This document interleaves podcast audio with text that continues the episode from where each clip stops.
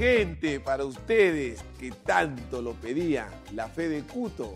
Ahora en podcast he preparado las mejores entrevistas de la fe de Cuto para que la disfrutes en tu plataforma de audio favorito. No se olvide que la fe es lo más lindo de la vida.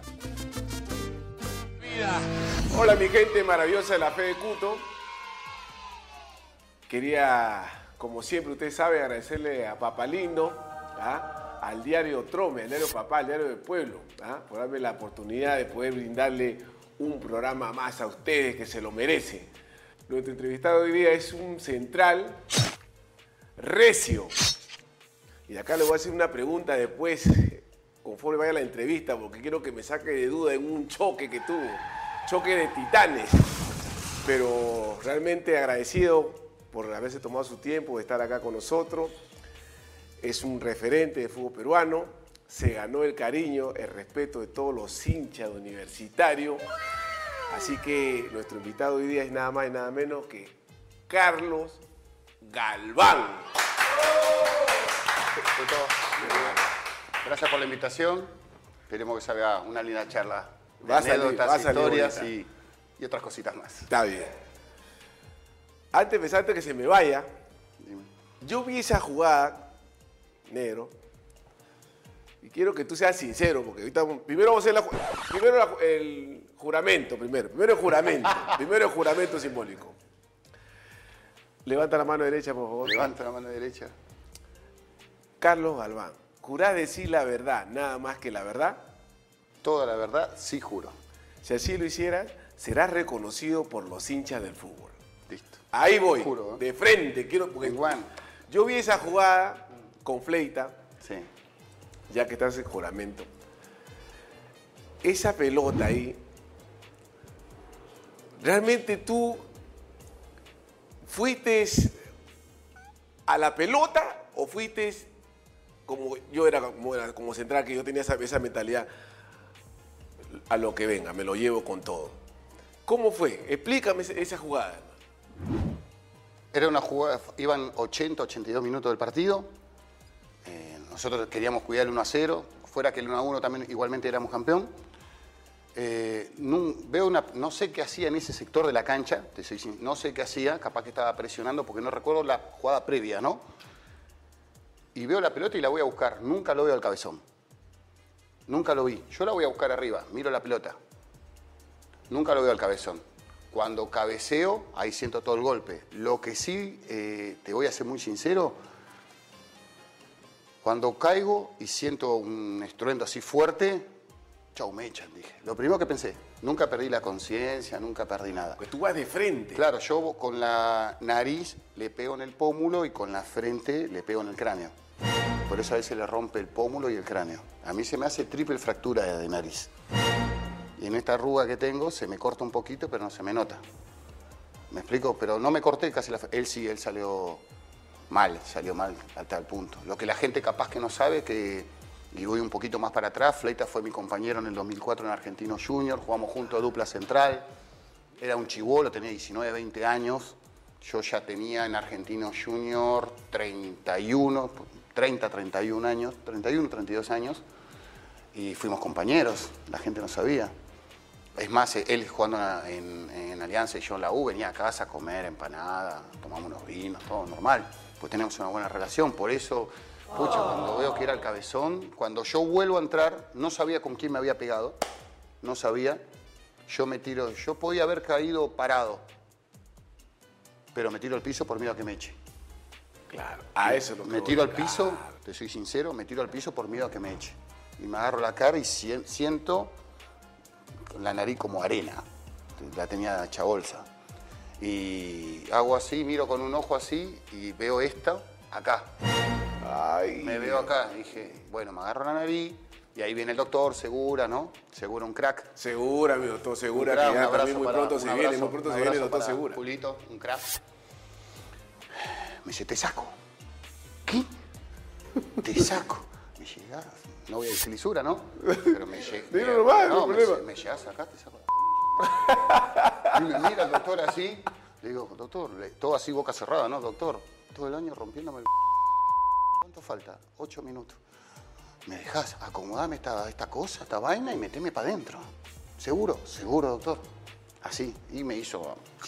Sí, me puso esa, esa, esa red. Sí, sí, sí. Esa red en la cabeza y dale que va.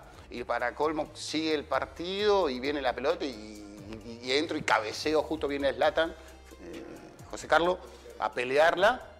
Capaz que José Carlos pensó, no voy a cabecear, este loco. No, pues tenía toda la nariz hecha bolsa. Lo más raro que no me sangró la nariz. Porque, viste, la mayoría se quiebra y lo primero Claro, que sale es chocolate, ¿no? claro. No, me sangró la nariz. Y ahí viene la pelota, me cubro y cabeceo. Y ahí la gente se volvió loca. Digo, este está loco. Y encima rechazo, todo Sí, bien, salió todo no, bien. yo sinceramente yo hubiera salido en una. Pero yo soy un- que yo para esa cosa, yo veo sangre y me desmayo. Claro, pero no, no hubo sangre. No hubo sangre. Tanto de él como de mi parte, no hubo sangre. Eso es lo raro. Y él cayó, cayó No, mal. el que yo no cago, el Cayó cabezón. mal. O sea, y hubiera podido pasar una desgracia, gracias a Dios, no, no hubo una Gracias a desgracia. Dios, porque sí, así como le pasó a él, le pudo pasar a él, me pudo haber pasado a mí también. Sí, claro. Me pudo haber pasado a mí también. Porque él va, él va como que mal, ¿no? O sea, no, no, no, no llega con la, la misma Él fuerza. va de- de costado. de costado, de y yo voy de frente Y con la rodilla en alto. Arriba. Yo voy con la rodilla arriba, sí. Yo- porque haces el doble paso. Los dos hicimos el, do- el paso de gol, el paso de, de básquet, ¿viste? El tac-tac, el doble ritmo, como se le dice. Los dos fuimos a buscar bien alto. La pregunta es, ¿qué hacía los dos zagueros en mitad de cancha? Ese Y al también, ¿no? costado, ¿qué? Buena pregunta, sí, pues, porque es- casi por la Y mitad. mucha gente me pregunta, ¿qué hacían ahí? Y qué sé yo, porque quería defender. Y él respondió, y yo porque quería atacar. Eh, Estábamos jugados a, a querer yo largarla más lejos posible y él Y meterla adentro para tratar de que nos empaten el partido. Esa es la realidad. No hay otra respuesta. Ah, ya está bien, te creo, ya que salí de esa duda, ya está bien, está bien. Me quedo tranquilo. ¡Listo, Chechito! Pero papá, ¿estás seguro que esta es una buena forma de buscar emoción? ¡Con fe, hermano! ¿Buscas emoción? Mejor regístrate en Incabet y siente la emoción de ganar, ganar y ganar.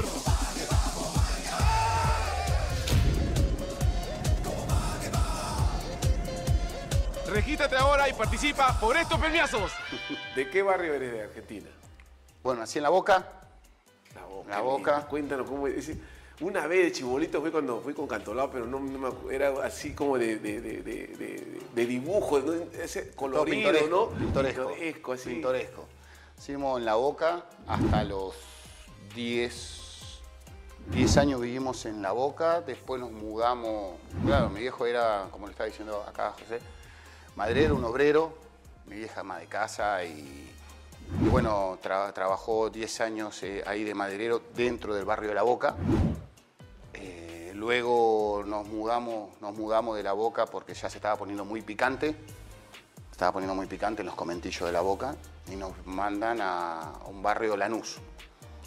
Nos mandan a Lanús y de Lanús nos vamos a Pontevedra, que es un lugar ya un poco de provincia, alejado a 45 kilómetros de la capital.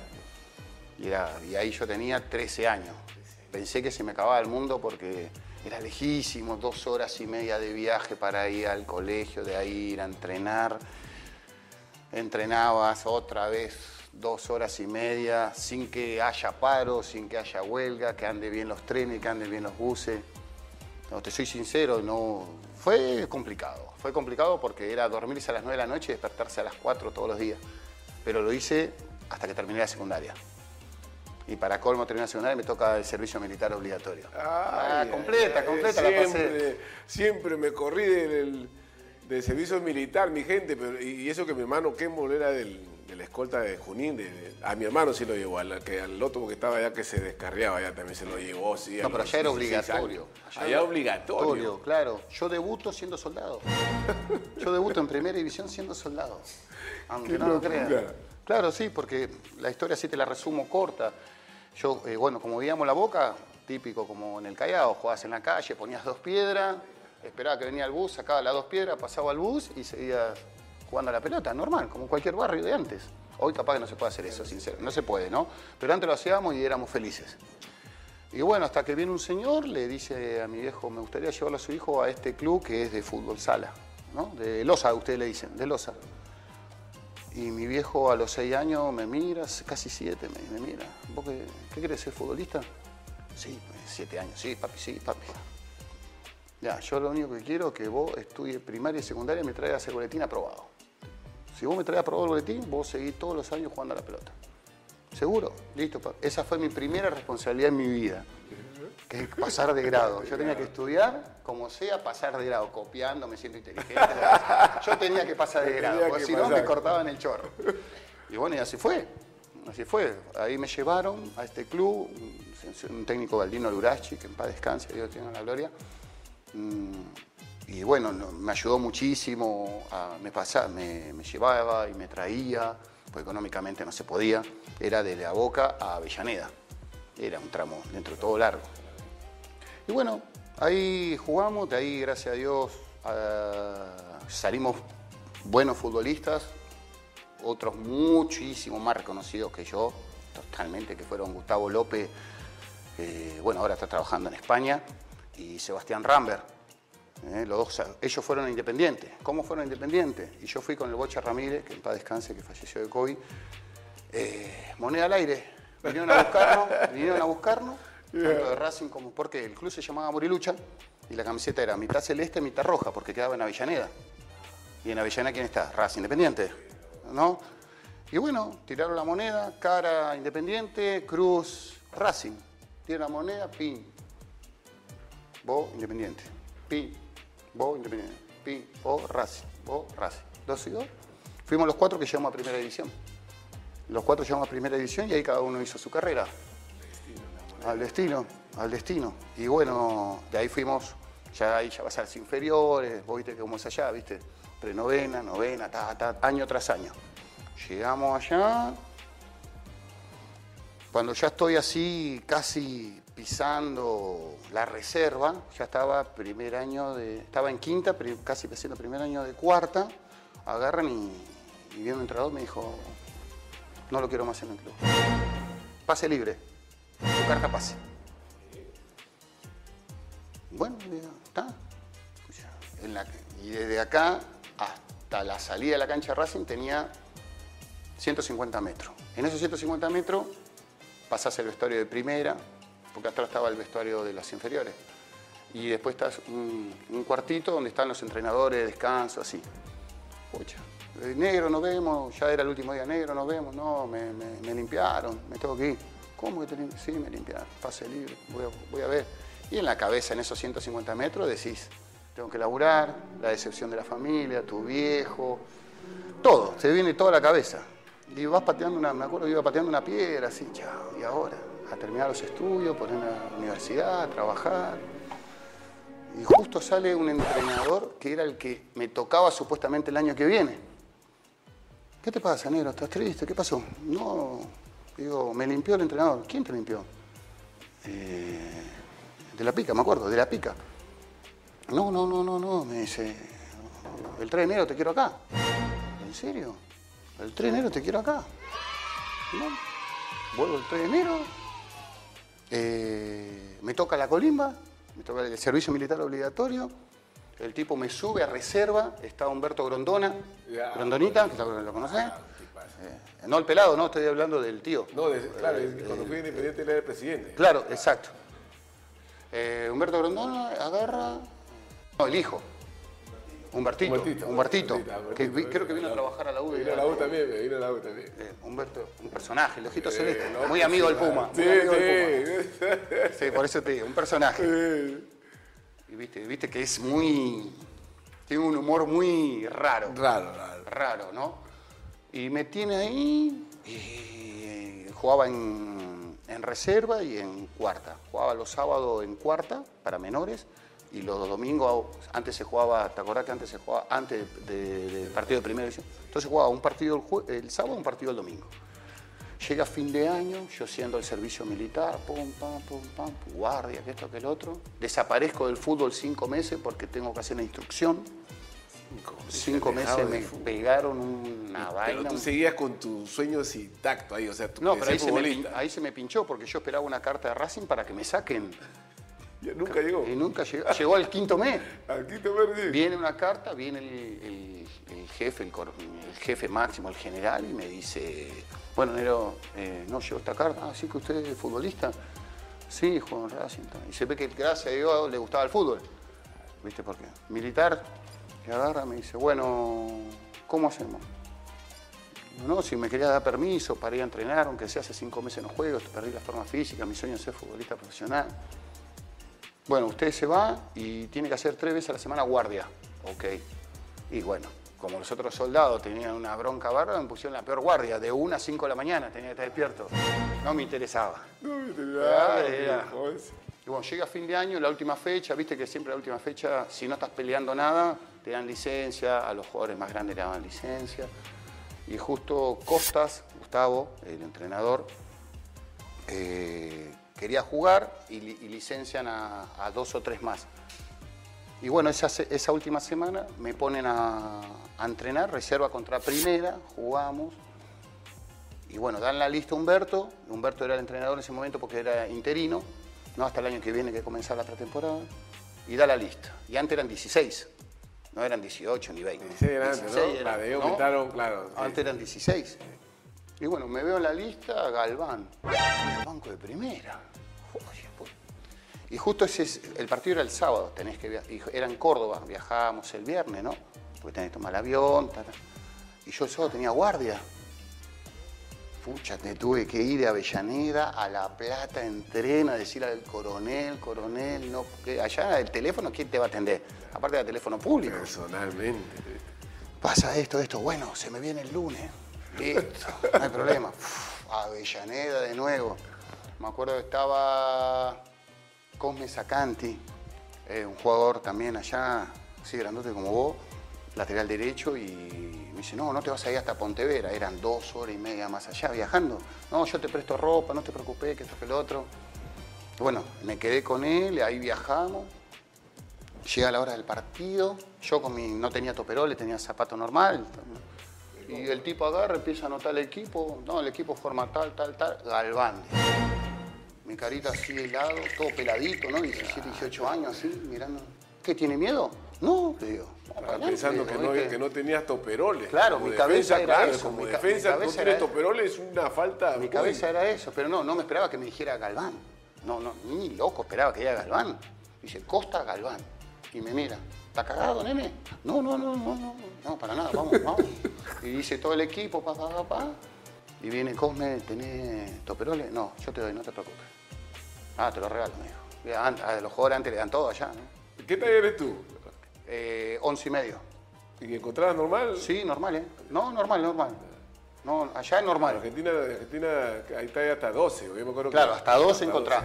Hasta 12 encontrás. Después de ahí en adelante, imposible. Chao, sí. Imposible. Tenés que buscar, no sé dónde, mandarte a hacer lo especial. Y bueno, y ahí agarró y debutó. Debuto, perdimos 2 a 1, me acuerdo. Pero ese fue mi primer partido al lado de Gustavo Costas. Y al otro año ya comienzo la pretemporada. Comienza mi historia futbolística. Eh, cuéntanos ese cuando cuidabas carro de los futbolistas de Claro, Boca. claro, en la boca. Eh, ¿Cómo? Ver, cuéntanos, cuéntanos. Claro, porque antes no había mucho estacionamiento en la cancha de Boca. Y ahí siempre los jugadores te colaboraban con la moneda, vos te quedás ahí. Mira, ¿qué Es lo que hacen ahora los chicos, limpiar, viste, el vidrio, pero lo hacías ahí adentro. Y ahí te cruzaba todos los monstruos. Y faltaba, y te abrían la puerta faltando los últimos 30 minutos del segundo tiempo, y ahí te metías a las 12 y ahí te ibas a, a ver el partido, los últimos 30. Por eso, para todo chiquito, yo tenía 7, 8, 9 años, pero no me metí en el medio de la 12, me iba al costadito y miraba de ahí. Siempre fui alto y, y miraba, pucha, y ahí te haces, te haces hincha, ¿Y qué obviamente, y- y te, obliga. Claro, ¿y ¿Qué te acuerdas de, ese- de, ese- de esos, mo- de esos momentos así, de una anécdota de... No, no, lo que me acuerdo es que yo leí, por ejemplo, a, a Diego nunca me lo crucé, pero me lo crucé a Brindisi. Y Brindisi fue mi entrenador. Claro, fue mi entrenador. ¿Viste? Y me acuerdo, y, y yo le digo, y hablábamos, fue mi entrenador tanto en Racing como en, como en Lanús. Y le conté eso, le conté así, y decía, no te puedo. Y él es más bueno que el pan, y él es un, santo, el tipo. Ya no te puedo creer, me digo, mirá, y ahora. Pero lo que más recuerdo era de Miguel, tipo muy, muy respetuoso, muy bueno. Pero normal con los jugadores te los cruzabas, viste, te daban tu propina, daban puta, y yo ahí me hacía mi sensei. me hacía mi sensei y ¿sabes qué? Ahí compraba un sanguchito, le llevaba algo a mi hermana, que esto, que lo otro, y feliz, Feliz. Mi vieja sabía que me iba a cuidar coche, no es que iba a choripanear. Claro, No, bueno, sabía que me iba a cuidar esa- los coches. Y esa propina, qué cosa. No, viste, a veces uno te, te soltaba un poco más que otro, ¿viste? cosa, sí. Alguno pasaba de largo. No eran duros como jugadores, ¿no? ¿Ah? No, una anécdota de, de Valdí cuando con, con mi sobrino Jefferson acá cuando estaba cuidando el carro. Y Valdí siempre, Valdí siempre ha sido más duro que. Wally, ¿está hablando? Valdí sabe. No, ahora lo tengo de compañero. Sí, ah, sí. Hoy, lo, hoy lo hago bolsa. No tenía sencillo. ¿no? Él nunca tiene sencillo. Valdí nunca tiene sencillo. Hoy lo mato. Hoy lo mato. Dime, hermano, ¿quién te pone la, la chapa de, de- de- de negro? Bueno, eh, ¿qué pasa? Mi viejo padre y madre son paraguayos. ¿Paraguayo? Paraguayos. Yo soy de sangre guaraní. Solamente tengo el pasaporte argentino. ¿Qué pasa? Mi viejo y mi vieja salen de Paraguay por una nueva, por una buena vida. Y bueno, en Argentina estaba la época de Perón y había mucho trabajo. Había mucho trabajo. Y bueno, mi viejo y mi vieja se toman la excursión de irse a vivir a Argentina por trabajo, por mejoría de uno sale de su casa, ¿no? Y bueno, y ahí se, casaron, se juntaron y nacimos nosotros. Por eso conozco el idioma guaraní. No lo sé hablar, pero vos me hablas en Oh, guaraní. ay, es ay. Era- Yo tenía varios. A Decore, ¿cómo es? Es el campeonato de ¿Cómo se llama? Decía que te Sí, sí, para. Caramba, de veras. Eh, eh, Ñandecore. ¿Ah? Ñandecore. Ñandecore, claro. Yo me acuerdo cuando se ponían a hablar este. En Copa Libertadores. Núñez, hablar. con- no, he tenido varios paraguayos en la U. Ah, yo yo Jorge Amado. Núñez, estaba eh, Denis, Guido, Guido, Alvarenga. Guido Varenga. Claro, y era un problema cuando se- la gente No, se cuando comienzan a hablar. Olvídate. "Eh, eh, eh, eh, eh", de nosotros decía que Fue muy gracioso cuando, bueno, a mí me toca, yo le cumplo el sueño, bueno, pero vamos adelante, pero le cumplo el sueño a mi viejo, mi viejo como paraguayo, eh, nunca le pregunté qué hincha era, jamás le pregunté qué hincha era, y un día se termina mi contrato con Argentino Junior, no quiero renovar, y así estamos comiendo un asado entre amigos, mi viejo jugando a las cartas, todo. Y mi viejo con sus amigos paraguayos, yo con mis amigos argentinos, así, tan, tan, tan. Y, "Pa, ¿De qué hincha sos vos? De Olimpia de Paraguay. ¿Qué? Ah, yo pensé que era de Boca, le digo yo, ¿viste? Sí, mi sueño sería verte con la camiseta de Olimpia antes de morirme, me dice. Diciembre. A la semana me llamo Olimpia. Le dije, ni pregunté precio. Hoy. Y me fui a, a jugar, papi, mami, nos vamos a Paraguay. Firmé dos años, le digo. ¿Qué? ¿En serio? Vámonos a Paraguay. Y nos lo llevé y le cumplí el sueño a mi viejo. Por un punto no salimos campeón. por un punto. Claro, Enciso erra el penal al minuto 89 del segundo tiempo. Le ganábamos 1 a 0, éramos campeones. Empatamos 0 a 0 y salió campeón Libertad, que tenía un equipazo en esos momentos. Así le cumplí el sueño a mi. Mira, qué lindo, Para- qué lindo. Paraguayos. Ah, Por Olimpia, eso conozco no, el idioma. claro. Y bueno, y como te decía, la primera semana capaz que los chicos muchos no sabían y cuando hablaron guaraní, y aque significa cuidado, cuidado, cuidado, aque, aque, aque, aque, cuidado, cuidado. Eh, Como diciendo, este sabe guaraní, no, no hablemos, este sabe. Yo entendía todo, pero no sé hablar. Claro. Y en guaraní, cambá significa negro. ¿Me explico? Y, a mí, y a, a mí cuando era chiquito, todos los amigos de papá, hay una colonia muy grande paraguaya en La Boca. Y a mí de chiquito me tomaban, viste, anda a comprar cerveza, anda a comprar cigarro. Cambacito me decían. La clase, Negrito. ¿quién cam- no ha ido a claro. comprar la, La cerveza, claro. a comprar, eh, Cambacito, cambacito, anda, cambacito. Y bueno, negri- en vez de decirme los paraguayos, en vez de decirme negrito, decían cambacito por mi viejo, cambá. Y bueno, y ahí los mismos chicos argentinos, en vez de decirme, yo me, me hubiese gustado cambá, suena fuerte. Cambá, en vez de negro me parece que cambá suena más fuerte que. Y no, y no, negro, negro, negro, en vez de decirme cambá, me decían negro y ahí quedó, por mi viejo. ¿Qué pasó el 12 de diciembre del 92? Debuté, debuté en primera división contra Talleres de Córdoba. Gran partido. Bueno, yo era feliz en ese momento, disfrutaba, disfrutaba. Jugar con, en primera división, cumplir el sueño de, primero de mis viejos y de mi gente ahí, mi- mis amigos de siempre, ¿no?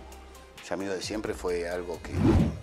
Pero viste que es como todo, uno dice, bueno, llegué, ahora hay que mantenerse. Y era chico, yo sabía que iba a tener que remarla, tenía que remarla porque volvían los jugadores titulares. Y yo capaz era el quinto zaguero, era. Y bueno, y ahí remando, remando, remando, hasta que de a poco me fui ganando la titularidad. ¿Me costó? Uf. Pero, eh, pero tenía las cosas claras. eh, Yo también, igual, por ejemplo, cuando debuto en el 95, yo ya tenía en la mente también que, que muchos dicen, no, es fácil llegar, no, es, es difícil No. llegar y más difícil Es mantener. Y tienes que luchar con muchas cosas. Con muchas cosas, lidiar con todo, con todo, muchas trabas, la gente no se imagina, no se imagina, no tiene una idea. La, la gente dice, me imagino. No, No, tenés que no. vivirlo, tenés que vivirlo. La- Luchar ahí en la pretemporada, los, los trabajos físicos, el día a día. el entrenador que no te tiene en cuenta, no te tiene en que trae el cuenta. jugador que quieren ellos.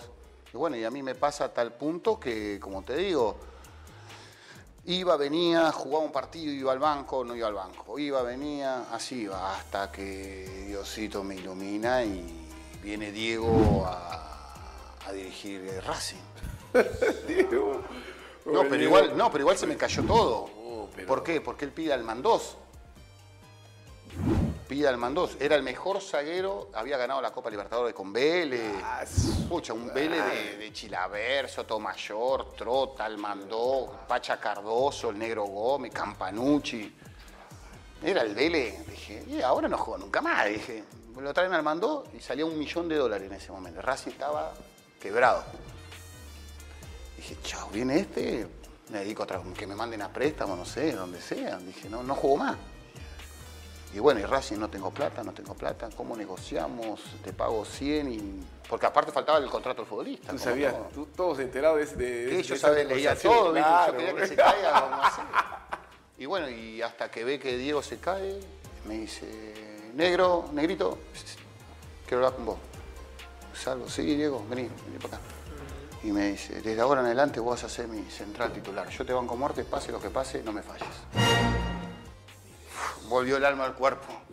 Así fue, así me dijo Diego. esa- Puta, yo a Diego le debo la vida. La vida, hace loco.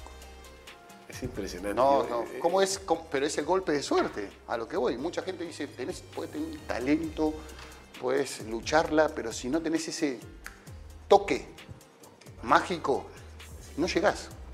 No llegás. Después ya depende de vos, pero ese toque lo precisás. En algún momento lo precisás. Bueno, dicho y hecho, mira, Luis eh, agarra, debuto, perdemos 1 a 0, me hago un partidazo, juego de línea de 3 de libero, ahí ya empecé a jugar de, libero Línea de tres, es bravo. con 21 años en Argentina, jodido, Ah, Qué cosa. con 20, los 20, aviones. 20, 20, 21, 21, más o menos, no, 21, 22, línea de 3, y agarra a Diego y empieza a hablar, ¿no? Perdimos, viste, estaba el, chivolo, a ver qué vas a hablar de Galván, ¿no? No, Galván jugó para nivel de selección, esperemos que Pasarela lo convoque. A la semana, la lista de selección, Galván. Porque lo dijo el Diego. Me colocaron en la selección. Sub-23. O sea, tú jugaste de la sub-23 en Eh, Mar del Plata. Mar del Plata. En Mar del Plata, que perdemos, empatamos la final con Brasil 2 a 2 y sale campeón Brasil por goles. Íbamos ganando 2 a 0. Ahí estaba Roberto Carlos, estaba Dida, claro, estaban todos los claro. monstruos. Una sub-23 tenía Brasil que volaba, volaba. Nosotros también teníamos buen, estaba La Bruja, estaba Baceda, estaba Gallardo, el Burro, Almeida, los Barrocheloto. No, teníamos un equipazo también. Pero Brasil de Brasil, ¿no? Íbamos ganando 2 a 0, nos empatan 2 a 2. Allá en Mar del Plata. Y ahí clasificamos para Atlanta, para las Olimpiadas. Que eso, las Olimpiadas, el preolímpico era para las Olimpiadas. Claro. Y después me va bien, me convocan un par de partidos de selección, pero que nunca llego a debutar en las eliminatorias del 98. En Francia 98. Nunca llego a debutar porque ya estaban todos los monstruos. No, si estaba, pucha, estaba Chamot, Sensini, el ratón Ayala, ¿qué? Uno es bueno, pero esos tipos estaban, ya estaban en Europa, en Europa y varios años en Europa. Si el ratón Ayala es mi categoría y se- el de Ferro se va arriba y de arriba se va rápido a Europa. ¿No es? El mercado Igual, de Argentina es impresionante como, Claro. como a mí- Brasil. Claro. Y a mí me sale Brasil. Pero a mí me sale Brasil por un montón de cosas que pasan en el medio. Porque Racing estaba en quiebra, me iban a vender a Boca, ya estaba todo, el, el número mío con Boca ya estaba, pero ¿qué pasa? En el medio entraba Pepe Basualdo. Y Pepe no, Pepe Pepe, no quiso, Pepe no quiso venir a, a Racing porque sabía que el club estaba hasta, la- hasta, la- hasta las huevas. Y porque Pepe se negó a venir a Racing, se cae mi negociación porque era una plata grande que tenía que pagar eh, Boca para mí. Boca no tenía toda la plata y quería dar a Pepe. Más plata. Y no, y más plata. Y el 50% Pepe y el 50% del dinero. Y ahí se cae la negociación. Pucha, ahí me bajoné un poco, normal. Eso es el sueño de.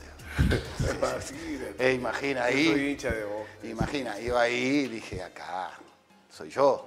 Y ahí, él- ahí va el patrón Bermúdez. Ahí cae el patrón Bermúdez de Colombia. Y ahí a mí me toca, entonces eh, me peleo con la gente de Racing, no arreglo contrato los seis meses, allá era por el 20%. Eh, vos no firmás contrato durante dos años, cobras mil y te dan más el 20% de esos mil. Al segundo año, más el 20% de ese primer 20% que cobraste. Entonces ganaba una miseria porque era mi primer contrato. Y me sale lo de, me quieren mandar a préstamo a River seis meses para darme un retroactivo y venderme nuevamente. Y yo le digo que no. Y agarro y me, me marcho para Brasil. Ahí me voy a, me iba a ir a gremio porque me pide Felipao y se cae la negociación, va Catalino Rivarola y me lleva a Atlético Mineiro. Y ahí hago mi carrera en Brasil. Así fue. Y una anécdota con Coco Basile, porque te han, dirigido técnico, pero Buenos. de renombre No, Coco- Coco un mundial, monstruo. ¿ah? Coco un monstruo. Coco... Su voz así, ronco, ¿no? No, pero con Coco tenemos Un vozarrón, tiene. Pero eran cortitas, el Coco no es que... Era un tipo que, por ejemplo, me acuerdo una vez que estaba por llover, estaba por llover y el Coco se ve que... ¿Viste cuando lo ves bien al entrenador que está como desanimado, viste? Yo lo veía que miraba... Yo lo vi un par de veces, no decir que lo miraba mil veces. Pero, viste, está por llover y él hacía siempre así, viste. Con su pelo, viste, que es un quincho bárbaro, un quinchito bárbaro tiene, ¿no? Está como Juliño con ese quincho. Y, y bueno, eh, cuando se larga a llover, profe, falta mucho. Suspendelo que nos vamos, que no me quiero mojar. Suspendió la práctica y nos fuimos. Porque no se quería mojar el techo. No, no se quería mojar el ¿Qué techo. No, sí. Y se suspendió la práctica y nos fuimos. Charla técnica adentro. Pero a veces, te digo, no sé si te habrá pasado a vos. Eh, es bueno a veces tener entrenadores que no hace falta a veces entrenar, ¿eh? que con una buena charla aprendés mucho más Sí. que entrenando Ah, en sí. campo, ¿verdad o no? No, sí, profe Chale, impresionante. Claro, a mí las que me cuentan de Chale, pucha, te levantaba un muerto. Sí. ¿O no? Sí. ¿O no? Entonces, eh, a lo que voy, para mí el Coco era eso, ¿viste? Eh, me solucionó algunos, algunos temas también, eh, que por ejemplo tenía un problema con mis viejos y el tipo agarró, negro, ¿qué pasó? Está, toma, solucionalo. Cuando estés bien, volvé. Bien. No, Coco para mí, un monstruo. Un monstruo, un monstruo. Pero era un tipo, antes, viste, no era mucha táctica. El tipo era, hacemos esto, hacemos esto, hacemos esto, hacemos poquito. Te habrá tocado echarle, era así también. Te decía esto, esto, esto. Te decía, este juega así. Este va a hacer esto y este va a hacer lo otro. Y el jugador, tenía, el jugador la tenía clara. Hacía eso. Sabía, no, es Sabía. es ¿Me verdad. explico? Y, y- y Diego, yo, yo te juro que yo soy hincha de Diego Armando Maradona. Él, él es inmortal. Yo veo, y ese adelantado siempre cuando declaraba. Yo veo en el Instagram, lo sigo, eh, las cosas como, como futbolista y, y- y como persona. O sea, No, y- y para mí como persona no hay un futbolista que hable mal de Diego. es increíble. Yo tengo dos con Diego. Una la conté, voy a contar otra. Otra. Agarro, estaba con unos chimpunes eh, negros, me acuerdo. Todavía no tenía patrocinador. Y agarra en la práctica, estaba entrenando con esos chimpunes que eran de toperoles. Y me mira Diego y me dice, negro, ¿y tus zapatos no? No, no tengo, Diego. Bueno, listo, termina la práctica, te quedas. Deja tu carro acá y te vas conmigo. Bueno. No, miento, no tenía carro yo todavía. No tenía carro, no, te quedas conmigo. Y bueno, listo, termina la práctica, puta, hasta que se bañe Diego, que echarle con este, que echarle 88 mil fotos. Era Diego. ¿no? No, pero aparte es Diego, campeón del mundo. y Había 80.000 hinchas de Racing afuera esperando una foto, un saludo. Y yo esperando a Diego. Listo, negro, vamos. No, y hablábamos así de la vida, que esto, que el otro, dónde viví, que esto, que el otro, ta, ta, ta, ta, ta. Tomá mi número por cualquier cosa. Me acuerdo que terminaba en 10-10. Terminaba su número. Y bueno, y me lleva allá, me lleva a unos 20 kilómetros donde estaba la, eh, la fábrica Puma. Él era hombre Puma, ¿no? Y agarra, mira, negro, tengo una reunión ahora con, con- con el jefe, me dice. Lo llama al jefe, mira, este chico juega conmigo, te digo, sí. Eh, negro, agarrá lo que quiera, pero me dice así, para vos, para tu papá, para tu mamá, para tu hermana, para todo. ¿Cómo? Agarrá para todo. Y, justo ese día no sé por qué, yo tenía, ponerle, yo tenía que ir a Pontevedra, tenía 20 soles, me alcanzaba justo, no sé por qué no estaba con, con efectivo, no- no había llevado plata, no sé qué pasó, no recuerdo eso, esa parte. Y bueno, yo empiezo, viste, esos bolsos, pero es así, todo para mí. Eso que usan la hotelería. Claro. Hotelería, así. claro. Y todo para mí. Ya no, todo, para mí el, el de utilería así, todo, lo llené todo. De lo que en mano podía, metí todo, ¿no? Después más así, para mi viejo, para mi vieja, para mis hermanas y para mi otra hermana. Tenía una, era un utilero yo. Era, era un utilero. Era un utilero. Un utilero, Era un utilero. claro. Y digo, y pucha. Y si me tomo un remise, le dice allá, ¿no? No va a tomar el taxi, te, te corta, Claro. te- porque el taxi es capital. Avanza esa, Claro, nunca te- para. te- te- ¿sabes? te baja el Sí, coso y esa me ¿sabe vas a qué? No, no. Y Claro, pagaba de derecho en te piso, un también de montón. Buenos Aires, pagaba derecho en piso. Y un remis allá, te habrán paseado como loco. cosa. Habrán pasado. Y bueno, y agarro y voy arriba y. ¿Quién es? No, Diego. ¿Qué pasó, negro? No, no, no me alcanza para el remis, le digo. Y saca ahí 100 soles. Tomá, no me jodas, me dice. Te veo mañana. Y agarro y me voy a pido un remis y me voy con todo cargado así. Y, y, puta, el loco lo que hizo. Y de ahí en adelante usé Puma un año, año y medio de Puma, gracias a él. Y él me dio la plata y él me consiguió, puta, y yo, ¿sabes qué? Tenía botines Puma, pero hasta para regalar tenía, ¿no? Tenía intercambiable así, así, así, todos los colores tenía. Pero Diego hizo eso, me ayudó bastante. Me ayudó bastante. Realmente impresionante, ¿ah? Sácate, a ver, te da la coordenada, saca para la familia también. Sí, sacá, Ah, pa- nombre, número me dijo, sacá para tu papá, para tu mamá, para tu, sacá para todo el mundo. Claro, porque si no te dice, uno saca No, lo suyo y chau. lo suyo, claro. Claro, saca lo suyo y chau. un día yo también le cuento a mi gente la fe, el Puma era vitalicio de, de Umbro, pues. Y justo había ido a conversar con Nico, que era el número uno de ellos. Y después me dice, Onero, dice, sácate lo que quieras, pa- sácate. Ya, ya, Puma. Te llevo sano, pues, ya. Me cogí un par de polos, te ya, ya, punta. Y viene el Puma. Y me dice, y ya, sácate, sí, acá está Puma. Oye, güey, me dice, oye, güey, dicho que te saques lo que quieras.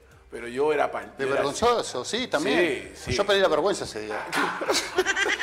Yo me arrepiento ese día hubiera levantado esa tienda que está en Miraflores. Pero el Diego es el Diego. No, pucha. El Diego es el Diego es el Diego. Después tengo otra que después si querés te la cuento. Cuéntamela, cuéntamela, cuéntame. Gente, a mi público le encanta el aguadito. Bueno, está aguadito y tiene su rocoto. Aguadito tiene su rocoto. No, bueno, me había comprado ya mi, mi primer auto de importado. Habían llegado ya coches importados. ¿Qué ¿no? carrito? eh? Una- ¿Qué una- carrito era? ¿Qué carrito? Me has dicho que te gustan los carros. El que, la misma marca que tengo hasta ahora. Soy fanático de esa marca de BMW. Me compro, con- pero con 21 años Cuando sea ya. grande quiero tener uno de esos también. Y bueno, siempre me gustó esa marca. Y bueno, me compro eso allá en, ¿sabes qué? Negro. 22 años. Con eso, ¿sabes qué? Era, qué sé yo. Brad Pitt era un pota, la vida. Era el Brad Pitt negro, era. Olvídate. Y bueno, dije, "Ah, me voy a la noche un ratito, ¿no? Sí, un ratito Y no. me voy al nightclub. No, porque entrábamos el otro día a las 10 de la, a las 10 de la mañana. Miro la hora, ah, me quedo, me voy al nightclub hasta las 2 y me vuelvo tranquilo. digo, me vuelvo tranquilo.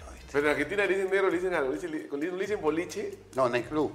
Ah, nightclub. Boliche era discoteca normal. Claro. Ah, nightclub. Ah, ya, ya, ya. A usted le gusta ver eso, ya, ya. Así de claro, ¿entendés? Ya, ya, ya. Bueno, agarro, ¿viste? Me voy ahí, dar una vuelta, ¿viste? Y no tomaba yo. No tomaba. Mi primera cerveza la tomé cuando nació mi hija a los 28 años. Imagínate. Bueno, me voy tranqui ahí, dejo mi coche así, ahí en la puerta. No, el de guardia me dice, no, déjalo ahí en la puerta. Esto llama la atención para la gente, ¿viste? Bueno, miro, una 45, negrito, responsable, va bajando la escalera. ¿De quién es ese carro de ese coche de mierda? ¿Dónde voy a dejar mi Ferrari? Ferrari. Y en ese momento el único que tenía Ferrari era el monstruo. Digo, Ferrari. A ver, bajé dos escalones más, porque era así, ¿viste? Bajo dos escalones más, esa voz la conozco. No, sacame de carro. Ferrari acá. Diego, dije, ya en la lola, ¿qué hago? ¿Un caballero a poner el pecho a las balas? Eh, Tu entrenador estaba subiendo y vos te estabas yendo. Bueno, bueno. Y bueno, bajo, negro, carro de mierda salió. Déjalo, déjalo, tomá, ponelo donde quiera. No, pero ya me voy, mañana entrenamos. No, no, no, vamos, vamos, vamos, vamos. Las siete y media de la mañana. Siete y media de la mañana. Ah, su madre, se pusieron los patines ahí. Imagínate. Bueno, siete y media de la mañana, a las 10 entrenamos. No, negro, vamos a desayunar. Viste que allá las autopistas son buenas y los grifos están al costado. Y se desayuna bien. Y bueno, fuimos a desayunar ahí, hicimos horas charlando de la vida, familia, que toque lo otro. El Diego estaba bien, yo estaba muerto, los ojos, estaba recansado. Bueno, y agarra y llega la- el horario de la práctica. Y bueno, a la charla, ¿viste? Bueno, muchachos, vamos a hacer esto, esto, vamos a hacer esto, esto, esto. Doctor, vení. El negro amaneció con un dolor en el gemelo, masaje, baño y lo mandás a la casa. un crack. El negro no entrena, ¿viste? Agarra cuando me estoy yendo, negro, el domingo la tenés que romper. Claro, Olvidate. Y eso- es más jodido todavía porque te meten que, Claro. como diciendo, ya, ya, Ya ya está. está, sí. El domingo la tenés que romper. Así fue. Y fue uno, pucha, ese mantuvo un nivel con él altísimo, altísimo que llega a la selección. Imagínate. Así fue con el Diego de Santos. qué buena anécdota. Te digo, no te vayas, quédate conmigo. Imagínate. No me dejes solo. Ya no me cuentes el resto, ya salieron en hombros, seguro. Ya no me cuentes el resto, ya. Tú juegas con, eh, con eh, la Copa con Cristal, ¿no? Contra Cristal, Eh, sí, semifinal de Copa Libertadores. Donde eh, Cristal, 97. Cristal gana, creo, ¿no? Claro, nosotros ganamos de local y ellos ganan acá. Nos pegan un baile donde ahí Julián se hizo famoso con McAllister. Lindo. Ah, verdad. Yo, yo ahí también, ahí tengo una, una anécdota también con Coco que me hiciste acordar. Pero bueno, jugamos en la cancha de Racing, se inaugura la bandera más grande del mundo, que lo contó Julinho, dice, nunca había algo igual, mostró, lo contó como anécdota Fueron uno de los primeros ellos en hacer la banderola. Sí, la bandera era medio estadio, viste la cancha de Racing, es enorme. Hay que poner una, me- medio estadio, era una cosa de loco. Y bueno, eh, ganamos 3 a 2. Y la, claro, 3 a 2 ahí ajustado. o sea, Sí, íbamos 3 a 1 y el último minuto Bonet la clava justo de cabeza. Era bravo el, el pelado, no, era bravo. Bonet era letal No, pero como te cabeza. digo, yo en ese momento capaz, como vos sabés que no había video, todo, y no había video de los jugadores, no conocíamos. Estando ya en Perú, sabía quién era el Coyote, sabía quién era Bonet, sabía quién era Pepe Soto, eh, no, el Camello, El Camello, los hermanos, Valerio. claro, claro. eh, bueno, Marcelo lo conocía porque estaba conmigo en Racing. claro. Pero te das cuenta acá, en ese momento no sabía la magnitud de, Tenía, lo- no de lo esos tenía, jugadores no peruanos, lo- los que pesaban en Perú. ¿Me explico lo que voy? Sí, sí, sí, Eso es lo claro. que yo le explico a la gente. En ese momento era jugar. Nosotros estudiábamos a los No te estudiaban como se estudiaban. Era el partido ida y vuelta, nada más. Y Julino no había hecho un gran partido allá. No sabíamos que Julino jugaba lo que jugó ese, ese día eh, contra, contra McAllister, que lo, lo reventó. Y bueno, era McAllister, Úbeda, yo, creo que, no me acuerdo que era Gaetano Coco o Michelini. Y bueno, y, puta, y lo estaba volviendo loco, loco, loco. Y yo lo agarro a Coco. Y vos viste que un central, para que juegue el lado derecho, un, un central zurdo para que juegue el lado derecho, no puede. En cambio, nosotros derechos podemos jugar el lado izquierdo. ¿Por qué? No sé.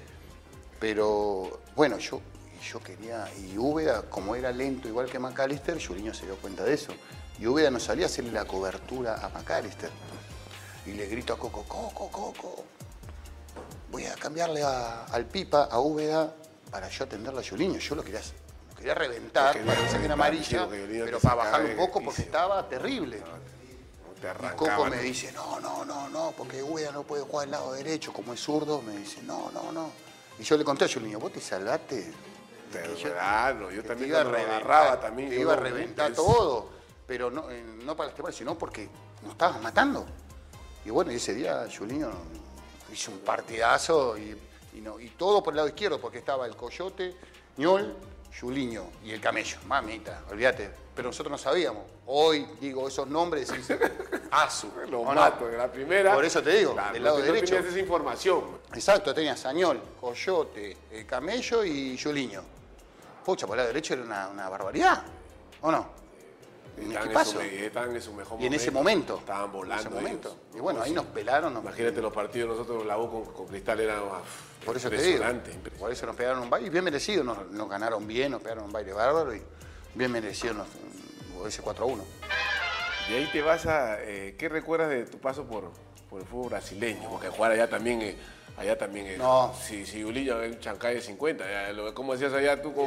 El segundo, yo fui, eh, había un solo argentino cuando yo llego, que estaba jugando en Brasil, había un solo argentino, en todo Brasil. Un solo argentino. Sí, un chico que, que jugaba en Ñul, lo vendieron al Ajax y lo mandaron a préstamo a un club de Bahía, donde Julinho sabe quién es, eh, no me acuerdo el nombre del chico, pero jugaba en Victoria la Bahía, un club chico. Eh, sí, Salvador Bahía, eh, un 9 era, un 9. Y bueno, ahí llega la, que, que Galván, que puede llegar un argentino, y, y yo sabía que, viste, no sabía todavía lo que era Brasil, decía, pucha, llego allá, me van a mirar con cara de poto, porque un argentino en Brasil, la rivalidad, la rivalidad, que todo claro. eso, y todo lo contrario. Llegué a Atlético, eh, mi técnico fue en ese momento Carlos Alberto Torre, que, que Dios lo tenga la gloria, campeón del 70, el que levanta la copa en el 70, y hablaba español. Carlos, ¿cómo está? Mucho gusto. ta, ta, ta, ta". Algo que me gustó de ese entrenador y que hasta hoy lo, to- lo digo, me, sorprendió. Ponerle la, la plantilla era 25, 26 jugadores y dijo, muchacho, lo, lo dijo en portugués y después lo dijo en español. Eh, bueno, Cuto, eh, el lunes lo vas a buscar vos al negro y es como si fuera tu hijo. Lo llevas a comer, lo llevas a conocer la ciudad y después lo dejas en el hotel. Al otro día, eh, José, lo vas a buscar al negro, se van a, vienen, practican, lo llevas a comer, te toque el otro. Así con los 30 jugadores hice hacer. Para conocer más rápido el plantel. Mira, qué, Así hizo, para adaptarme yo así. qué Así, bueno porque era el único extranjero, claro. no había otro extranjero, era yo nomás. Y yo no hablaba el, el idioma.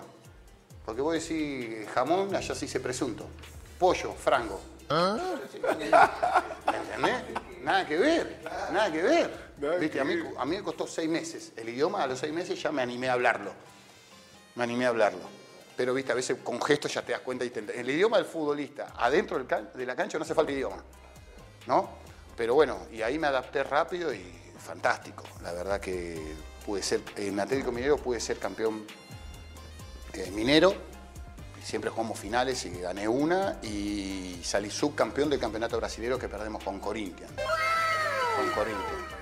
Y ahí tuve la suerte de jugar con muchísimos cracks, con muchísimos cracks que estaban de salida y naciendo.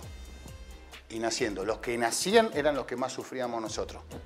¿no? Pero yo no sufría porque yo era joven dentro de todo, porque Claro, yo tenía claro, claro. 24, 25, 24, 25. Estaba- Yo volaba, yo volaba. Yo volaba, yo estaba en mi. Pienso que esos 5, casi 6 años en Brasil fueron mis mejores momentos futbolísticos. Mejor que Racing. Me hice más jugador. Claro, tu máxima impresión. Claro, me hice, me hice más jugador. Aprendí cosas que no hacía, por ejemplo, en Argentina. Este, más timing. Pucha, los, eh, la pretemporada no era tan dura como en Argentina. Ya era todo pelota, Ah, pelota, pelota, pelota. pelota. Y corre más, pero con, como Pero está la todo pelotita, pelota. está- está pe- Claro, todo pelota, todo pelota. Sí, me acuerdo cuando viene Parreira en Santos, viene Parreira y dice, profe, eh, todo es tuyo. Y me acuerdo que estaba, en ese equipo había un monstruo, estaba Freddy Rincón y, Freddy y el mundo, Rincón, que Dios lo tenga en la gloria, concentrada con Freddy él, como- con Freddy. yo, fuerte, ¿no? Ídolo, allá también en, Brasil, ¿no? en Corinthians, Dios. Corinthians, Dios. Yo ahí lo conozco cuando juego la primera final contra él. Estaba conocidos en Corinthians, estaba Dida en el arco, Gamarra el paraguayo, Ah. Frei Rincón. Marcelinho Carioca, que ahí te voy a contar una anécdota, no sé si el que pie de bebé, que calzaba 34, que le pegaba los tiros libres. 24. Sí, pie de bebé.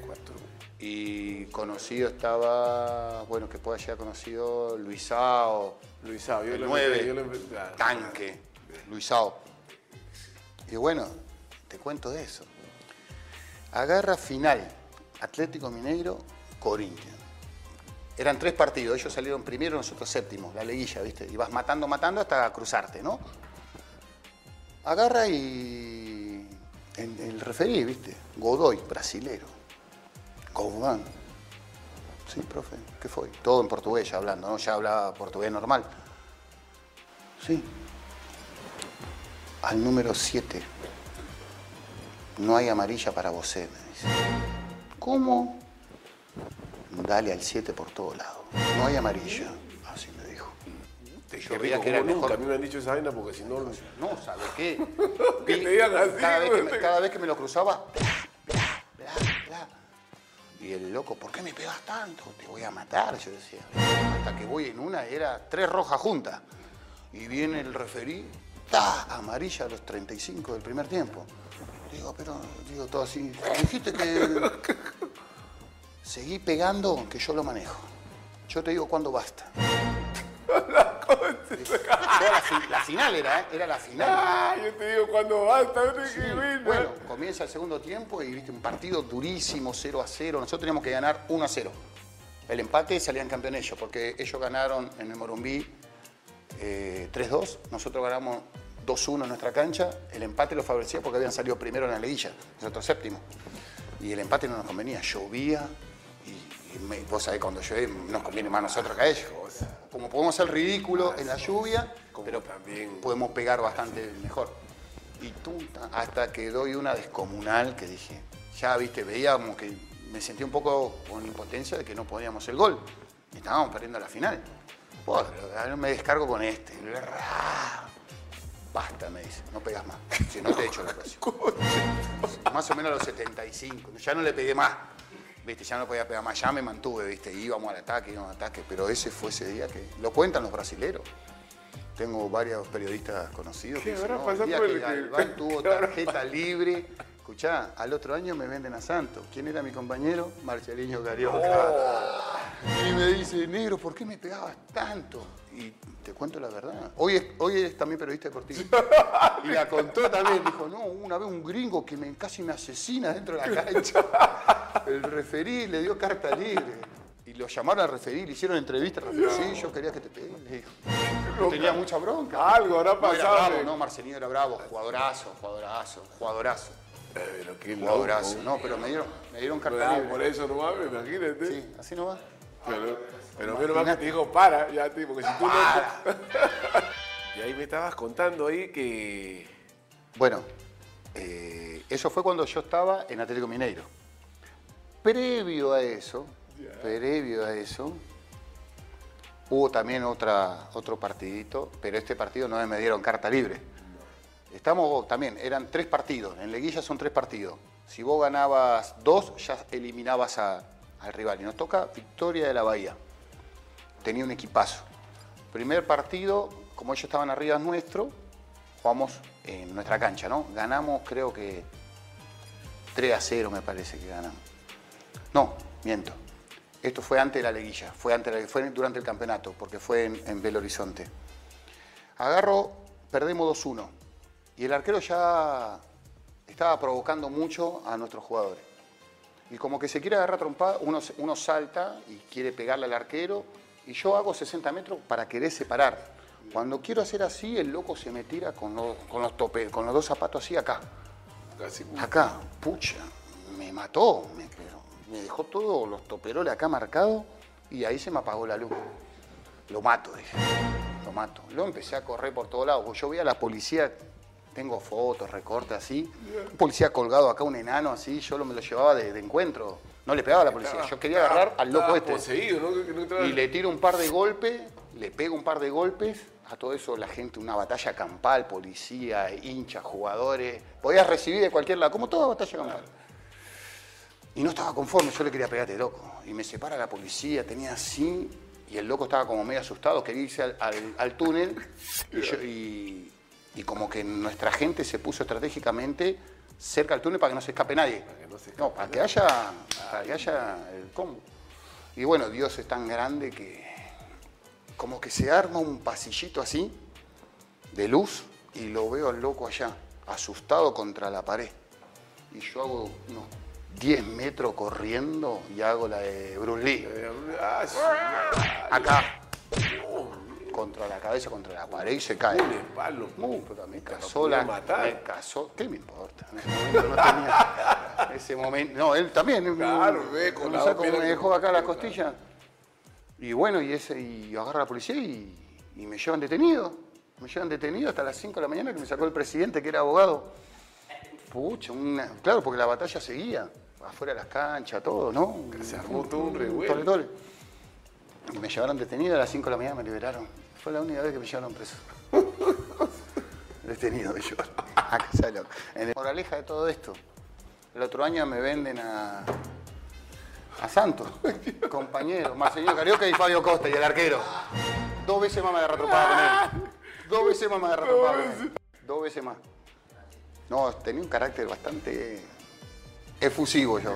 Güey. Hasta el punto, te cuento una cortita. Me echaron por pegar a mi propio compañero. Un clásico, Corinthians Santos. Imagínate. Así, más, escucha más. ¡Pum! Mierda, En el centro del área. Y el referí ahí, roja. Me echó un Por pegar a mi compañero. Bueno, compañero. Imagínate. Y Ricardo en el 2007, cuando llega, me dijo, si vos, tu carácter era poquito más bajo, iba a vos ibas a hacer otra cosa, me dijo. Me lo dijo. A tal punto que él me saca de capitán, porque justo él viene y a mí me echan dos o tres veces seguida en ese. Después ya en 2008-2009 ya no, no- no me echan. Pero cuando yo llego, viste, para conocer el fútbol peruano y todo eso, me hacía fra, iba a comerlos a todos. Claro, yo me Me, daba hacía cuenta. respetar. Sí, ¿viste? sí. Ah, yo preguntaba, ¿y este qué tal? No, este. No, ah, bueno, es este. Yo te juro, yo preguntaba. ¿Y este, qué- ¿y este conocido? "Eh, sí, este sí. Y iba, lo buscaba. ¡Ra! Claro, y ahí la gente le gustaba y la prensa le que co- compraba eso. Sí, la no, en gente, eso hay que ser qué inteligente. cosa, hay que ser inteligente, hay que saber vender sus pininos. muy inteligente. Hay que saber vender sus pininos. ¿Cómo será tu llegada a universitario? de casualidad, es mucha casualidad. Porque un mes antes que me busque universitario había nacido mi hija menor, como te estaba comentando, está en un campeonato de básquet. Había nacido mi hija el 9 de julio, fecha patria en Argentina. Después de 70 años había nevado en Buenos Aires, capital. Imagínate que nieve en el obelisco, increíble. Imposible. Y había nevado y ese día nace mi hija. Eh, 9 de julio. El aniversario de la U es el 7 de agosto, ¿correcto? Bueno, pasa, está, pasando, está llegando al mes, tipo 5, 6, me llama un representante. Y me llaman para Nacional de Uruguay. Digo, no, me retiré. Me, quería renovar Banfield, porque yo termino en Banfield. Negro, eh, un año. No, no quiero más. No, pero hiciste un año bueno. No, no, hasta acá nomás. Nació mi hija, tengo mi otra hija, quiero estar tranquilo. Tenía 33 para 34. Yo en octubre cumplo los años, entonces me faltaba un mes para cumplir 34. Y me llama Nacional de Medellín. No, dije Colombia la perdición, no, no voy. Dije, no, no voy. En Medellín no. Dije, no. No, no, me retiré, gracias, muchas gracias, que esto que lo otro. Y a, a los dos días me llaman y digo, no, gracias, no, me retiré, que esto que lo otro. Y me empieza a llamar eh, otro representante argentino. Y que esto, y que el otro, y que esto, y que el otro. No, gracias, ya me retiré, está- para universitario de Perú, que esto, que el otro. No, gracias, me retiré, le explicaba. Me empieza a llamar Noli. Noli, ah, Noli, claro. Juan Carlos. Juan Carlos que en esa época ya ahí no estabas. Y bueno, agarra y me hace una propuesta. Y yo, caballero, por dentro mío le hago una contrapropuesta para que me diga, no, no puedo. Y le digo, eh, ¿cuál es su propuesta? Eh, no, te vamos a ofrecer esto, esto y esto. Primero me había dicho seis meses, le dije, no, ni loco, le digo, chao, gracias. Eh, seis meses venía, pero salí de todo, estabas tranquilo y, y bueno, un año me dice. Bueno, yo caballero, eh, señor presidente, no quiero faltar respeto, pero la única manera que yo vaya es que quiero esto, esto, esto, esto y esto. Y esto. Y esto también. Para que me diga, no. Gracias, gracias. No, dije, bueno, dije, no me llama más. No me llama más, dije. Bueno. 11 de la noche Perú, 1 de la mañana Argentina. Dos horas de diferencia tenemos. Durmiendo tranquilo, descansando. ¿viste? La nena llorando, un bebé, ¿no? Un mes. Tú suena el celular. Carlos, ¿no? sí. Aceptamos la propuesta. A las 7 de la mañana sale tu avión. A las 4 tenés que estar en el aeropuerto. ¿Cómo? Caballero, te había dado mi palabra. Si me das esto, voy. Y me lo dieron, esa noche no dormí, y a todo el mundo le digo, mirá mi cara cuando llego acá a Perú. Estaba muerto. Estaba muerto. Y llego así, llego porque de casualidad, porque no, no iba a venir. Ya era, eh, hacía un mes que no entrenaba. Y justo el otro día estaba contando. Tuve mucha suerte, fuera de que después la historia se cuenta sola, pero tuve mucha suerte porque hacía un mes que no entrenaba, Luis. A la semana iba a debutar. ¿Cómo? Es imposible físicamente estar bien. ¿Contra quién iba a debutar? Contra Cristal en el Monumental. Imagínate, me iba a hacer la de Jacob. Me iba a, me iba a pasar lo mismo que Jacob. La de Jacob iba a hacer. Olvídate. Bueno, en cinco días, imagínate, no sé cómo estaba Cristal, pero yo la- el recuerdo que tenía de Cristal era volaban todo. lógico, Claro, yo tenía ese recuerdo. Digo, esto me van a matar. mal recuerdo Voy a, pasar, ¿no? claro, Era bueno. voy a pasar la vergüenza de mi vida, dije. Y se viene el terremoto. Y Ah. se suspende el partido. Yo estaba en Claro. Grecia, claro, el terremoto. Se viene el terremoto eso sí. y me ayuda a entrenar siete días más. Esos pero- siete días fueron fundamentales. Una bendición. Hacía la Virgen de Guadalupe, Claro. la, la ¿no? serie de la Virgen de Y Guadalupe. te- yo me quería rescindir contrato ese día, cuando el terremoto, el otro día me voy a reunir, quiero irme, quiero irme, quiero irme, quiero irme. Nunca había pasado una... No, que en mi vida, en mi vida. Yo estaba en el Ariosto y viste que está todo vidrio, sonaba todas las réplicas. Ay, Dios mío.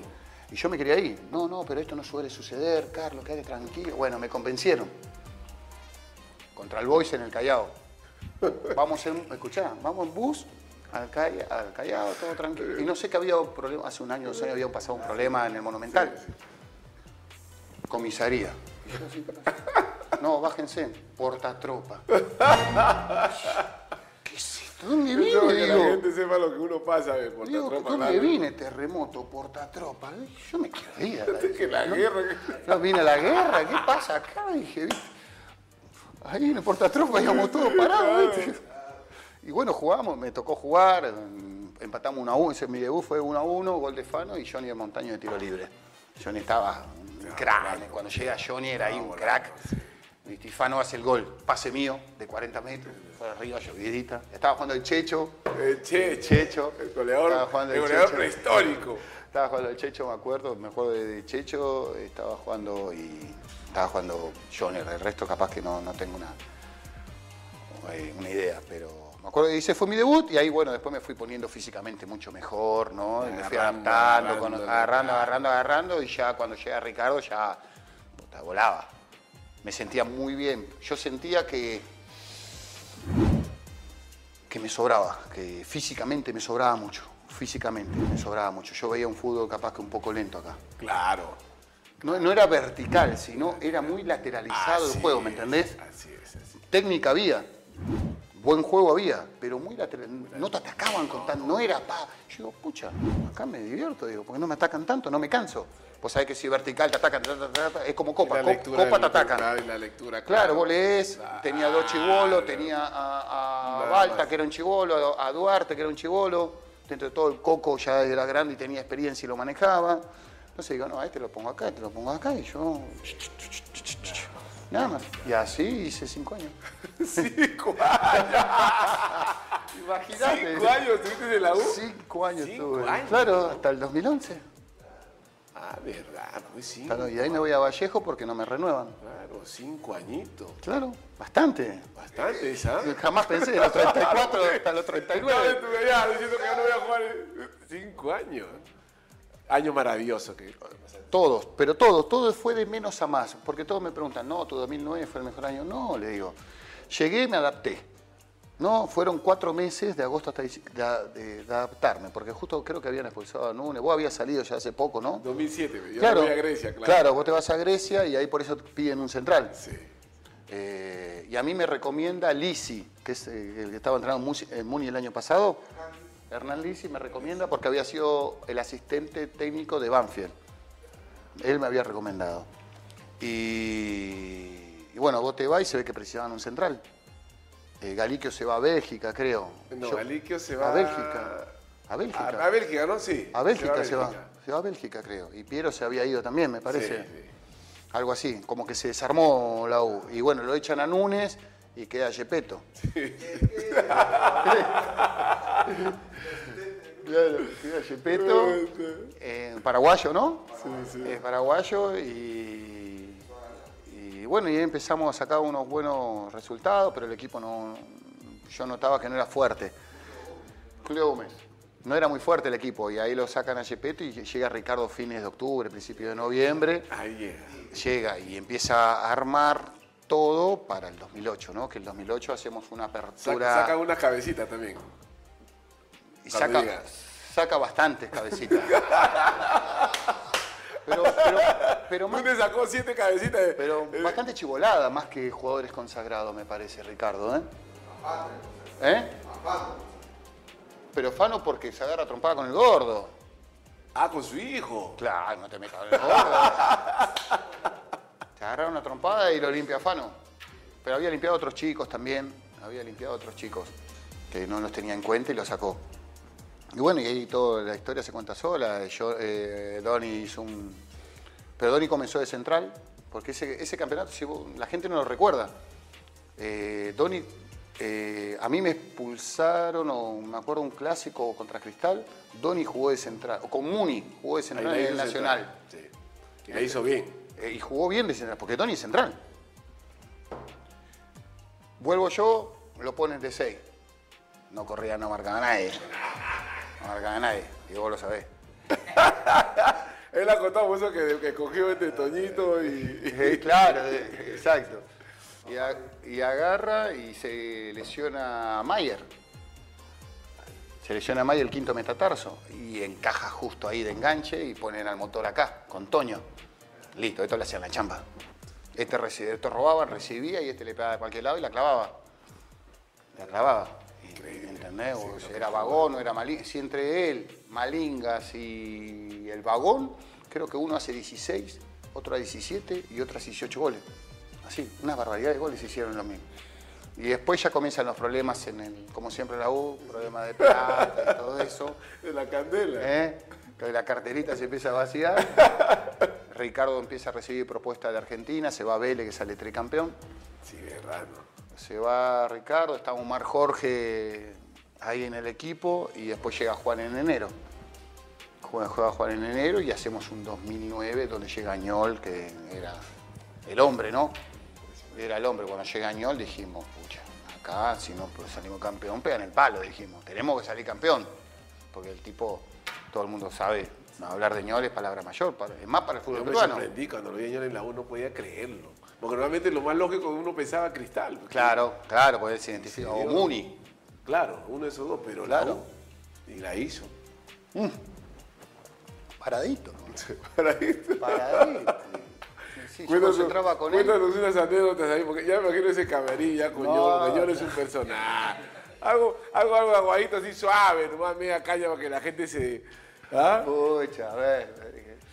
Pero te voy a contar a ver si se me viene algo, pero hay muchas, hay muchas. Hay muchas, hay muchas. Pero no, pero Ñol. Bueno, concentrábamos juntos. Y yo Ah, concentraban juntos. mío. Concentrábamos tanto adentro como Y fuera de la llevaba cancha. su trompeta, no, ¿Eh? su trompeta la llevaron. Oh, Qué cargoso la No, nunca llevo la trompeta, nunca ¿Ah? llevo la- nunca llevo la trompeta. Nunca llevó menos mal. Nunca llevo la trompeta, pero mira, no te digo. Bueno, así corta te la digo. Me acuerdo cuando llega Ñol, Juan agarra. Y yo me había operado los meniscos, nadie sabía. Nadie sabía. Yo me rompo los meniscos en noviembre 2008. 2008 yo me rompo los meniscos, juego todos los partidos, pero el último partido en Arequipa siento crack, se me rompe más el menisco. Y pido el cambio, ¿no? Rengueo y la gente pensaba que era una contractura. Y Segura nunca dijo nada, ¿no? Dice, "Ne- ne- claro, negro, te opero. Sí, operame, ¿por qué te se va? Y viene un entrenador nuevo, le digo, tengo que estar.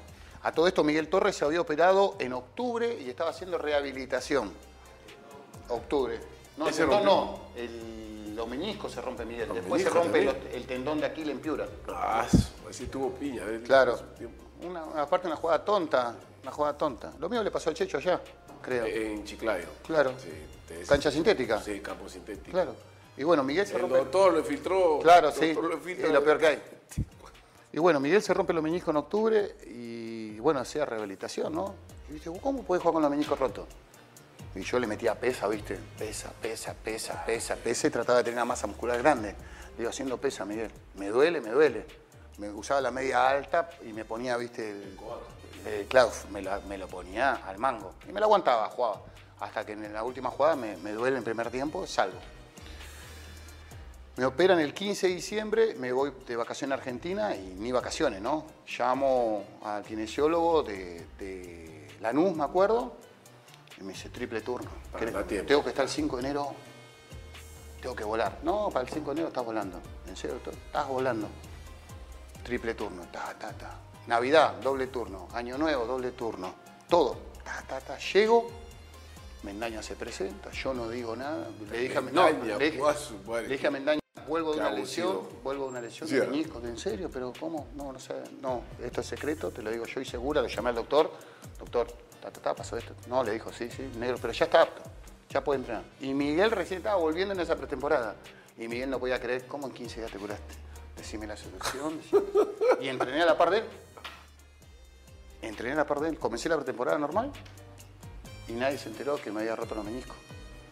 Y entrené normal, comencé, ahí viene Juan, viene, llega Ñol, todo el espectáculo que la obviamente que es. Ñol, obvio. Y bueno, y Juan agarra, nos encierra en un vestuario. eh, bueno, eh, Ñol va a ser el capitán. Obvio, le digo yo. Y Ñol, ah, no. Eh, negro, vos ya te conocen, ya te quiere la gente acá, yo tengo que empezar a hacer de nuevo. No, el capitán sos vos. Listo, no se habla más. Tres segundos, diez segundos de la reunión. Y ahí, ah, por eso fui capitán, porque iba a ser el capitán, obviamente que iba a ser Ñol. Pero Ñol, ves cómo es. Que es No, humilde, humilde claro, al mango. no, eh, claro. no dijo, no, negro. Claro, lógico. No, 10 puntos. 10 puntos. Dijo, no, el capitán negro. No se habla más. listo. Aparte, lo ha dirigido Reynoso. Reynoso ha sido, como era así. Por eso te digo, eh. pero por eso te digo, Claro. ¿viste? A mí me sorprendió, imagínate. Ni tenía que haber hablado conmigo Juan. O no, pues si vení 10 10 años en Europa, fue capitán también en selección. ¿Cuántos partidos tiene en selección? ¿Cuántos? No estar ni cerca yo. Y no, y Ñol con humildad, no, a vos ya te quieren acá, ya estás haciendo tu nombre, sos querido, ya saliste campeón, vos. Listo, Juan dijo, no se habla más, a entrenar. Así fue. Y ahí, bueno, concentramos juntos, la verdad que es un fenómeno Ñol. Y esa pretemporada, ¿cómo la manejaste con Mendaña? Porque yo, mi primera pretemporada, cuando, cuando él viene con, con Marcarián. Mm. No, bien, eh, él mismo nos decía, ¿eh? Oh, su madre, no, Dios mío. Es, yo, yo estaba chiquillo y, y ese, en el bosque nos agarró, y nos hacía tres, turnos tres turnos. pero los primeros 40 minutos viste que hace percepción, Mendaña, los primeros 40 minutos son criminales. No, eh, que yo hacíamos tres series, Galván, Ñol, dos. Galván, Ñol, dos. Una, cuando era muchas pesas, nosotros lo miramos así. Claro, eh, ya te, so- somos Claro, viejos, éramos. Yo tenía 36, Ñol tenía 35, no vamos a empezar a levantar pesa como, como Toñito. La- ese loquito de Toño. Toñito- la máquina, la máquina. Toñito te podía levantar 80 mil kilos si quería, ¿me entendés? Eh, o estaba nuevo, motor nuevo. Nosotros ya teníamos motor Sí, ya a, a gas. A gas, Sí, nosotros ¿sabes? ya éramos a gas. Petrolero, ya también Claro, nosotros éramos gas, estaban con motor nuevo. Y no, y Mendaña la supo manejar muy bien en la pretemporada, muy bien, y llegamos volando. Y sentíamos que con Juan, de primera charla que dio, puta, ¿Qué tal como entrenador, un Juan? crack, un crack. Eh, antes de llegar a la práctica, muy chistoso, joder, joder. Bueno, con Miguel Miranda, que, que Dios lo tenga en la gloria también. Ah, muy jodón. Con- claro, era preparador de arquero. Ya, ah. Estaba él, Calero, Jaime Serna, eh, Mendaña, Juan No quiero olvidar de nadie más, creo que había uno más. Había uno más que. Ah, y el mexicano. ¿Cómo se llama el mexicano? Ortega. ¿Esos seis eran? ¿En los seis eran? Y Ortega seis. Eran seis. Y bueno, un comando, todo el mundo criticando a Juan. En Perú que haya un comando técnico enorme. Es que, claro, es que no, no existía eso. No, no, no. Claro, primera, vez no en, primera vez en la historia. Claro, y todo el mundo criticando. Claro. Y Juan absorbió todo eso y a nosotros nos dio carta libre, ¿viste? Todo el mundo criticando a Juan, mientras nosotros. Y ponía el pecho a la bala todo Juan. Juan. No. Y, y Juan hizo que cambiara el carácter de muchos jugadores con la prensa. Juan no declaraba, ninguno de nosotros le declarábamos. No nos decía nada, Juan. Viste que ahora te obligan a declarar. Sí, ahora te obligan. Ahora, no, declara usted. Y te dicen que tiene, con quién Claro. que pedir permiso. Yo no sabía que ahora tienen que los jugadores pedir permiso para Sí, declarar. exacto. Eh, bueno, antes no. Juan decía, si quieren declarar, declaren. Ah, venía todo, todo acá. Venían todos, ¿viste? Y salía acá. Claro, porque no teníamos obligación. Tenía una bala ahí, claro. Ese fue un. Teníamos la bal. Ah, y ahí etapa, quedamos, ¿no? etapa, un anticuerpo. Claro, marcó bastante eso el Mucha. fútbol peruano. ¿Te acordás cuando Juan en la final puso un, Allá en La la afuera, basura arriba, negra. arriba, ¿no? Arriba. no sé, como 500 metros, ¿no? Y compró de fue- no sé dónde sacó todo eso. Se fue alucinante. Siempre tapó, mandó a tapar Mandó a tapar todo y los camiones arriba, la filmando. cancha arriba a alucinar, porque entrenamos. No, terrible. Mirá, mirá la locura que tenía Juan, un fenómeno. Yo me moría de la Pero risa. le dio resultado, porque ese, no, ese- año campeón. ¿no? olvídate, olvídate. Juan agarraba y día previo al partido, bueno muchachos, vamos, a ver- vamos al cine. Íbamos al cine, veíamos una película que elegíamos, o él la elegía. Como, eh, nosotros comprábamos nuestra canchita o nuestro jugo gaseosa, previo al partido. Veíamos, tranquilo, íbamos al cine. Todo el plantel, ¿eh? Todo el plantel iba, veía una película, volvía, cenaba, a dormir. Era todos los partidos locales. Todos los partidos locales. Y si no había película, una buena para ver en un horario que podíamos ir, en- dentro del hotel, pantalla Pantalla, grande, canchita, todo gaseosa, junto. todo junto. Una unión, hizo al grupo sólido, hizo el grupo una hermandad terrible. Hasta el punto que en la final salimos todos de la mano en el Monumental, cosa que nunca se había visto tampoco. Ahí dijimos, pucha, si no somos campeones acá, no somos campeones de ningún lado. No, ya está. Pues nos sentíamos, nos sentíamos, no te miento. Ya en la primera final de en Matute nos sentíamos. Habíamos ganado los dos partidos en el clásico, en el año habíamos ganado allá, habíamos ganado, lo dimos vuelta en el Monumental con los dos goles de cabeza de Labarte y Piero. Eh, puta, ese partido como que nos agrandó más todavía. Más nos agrandó. No, estábamos, estábamos, Estábamos dulces, estábamos claro. dulces. Juan, vos sabés que es un tipo que tiene solidez, su, defensa tiene que ser sólida, la pelota parada la trabaja rajatabla y todos corren, todos corren. Todos corren, ahí no había coronita para nadie. Todos corren, todos corren. Y los extremos volaban porque teníamos muchas variantes, Fito Espinosa, Miguel Torre, Piero y Cerda. Eran cuatro aviones. Cuatro aviones, cuatro aviones. Capaz que los nueve que vinieron no, no, no, no, no. Están como Valera hoy, viste que llegan la oportunidad y no la pueden meter, que son rachas. Se le nota la cara de Claro que ese- no te y claro, y Sí. vos mismo te, vos mismo no sentís ese- esa confianza. Y vos sabés que un jugador con, sin confianza No hay, no existe. no existe. ¿Entendés? Tu cabeza ya no Tiene está. que estar- Tiene que hacer un gol y las cosas cambian. olvidarte, claro, olvidarte, porque estás cargado con esas cosas negativas. Exacto. Y se te nota en, El semblante, El, el semblante ya se nota. No, este no, este no está. Entonces, no, y después, bueno, con Ñol bien concentramos, hablábamos, ah, me cagaba de risa cuando lo llamaban de Inglaterra. Viste, mira el teléfono, ah, Alan Shearer. Y empezaba a hablar en inglés y yo, mm, y yo no entendía ni Mitch, nada, cero inglés yo, cero. Y este, lo llamaban todos los monstruos de allá, todos los monstruos lo llamaban, todos los monstruos. Y dice, pucha, era una hora hablando inglés. No, yo es impresionante, ¿no? Si cuando estaba No, ya en. habla un inglés Claro, yo estaba en, en- en Bélgica y de, de- de Inglaterra, iba a verme allá. Yo con su, en ese momento estaba con su. Sí, iba a verme allá y. Yo, es una figura. No, eh, allá es. Nivela, nivela. Yo, Él tranquilamente allá puede estar trabajando. Ay, ya, tranquila. Eso es lo que también justo hablando con Guachano y Guachano. Yo tendría que estar Allá, tranquilamente. tranquilo allá, ni moverse, ni pasar cerca por acá. Porque allá es querido, ídolo, pero tú sabes que Perú lo jala. Obviamente. Tú sabes sí, ya, sí, tú sabes sí, que su salsita, su parrillita, su y él no rique. quiere, y- No quiere nada más. Le rige. Se rige. Sí, sí, sí. No le vamos a dar más aguadito, mi gente. Eh, mira que después, preguntan, ¿qué cosa? No, no, no. Y él, sí, yo le es un hombre No, tranquilo. yo particularmente vivía, no te miento, particularmente vivía en la Casa Ñón. Vivía en La Molina. No te miento. En la casa donde, en la grandota. Ahí vivía yo. Ah, ahí yo fui un matrimonio. con. Vivía con, eso no digo más nada. Qué cosa, eh. Uy, Dios mío. Si sacás a hablar a Dios mío, Ah, está penando. ¿no? Vamos todos presos. Está en mi baile, yo bauticé esa pista de baile también yo con mi compadre Conejo, qué cosa, ¿no? En ese tiempo estaba con mi compromiso de, de Bélgica. Una rumba me metí con mi, con mi blanca. Ay, nos vamos a poner a llorar. Cambiemos de tema, cambiemos de tema, guachano. La fe es lo más lindo de la vida.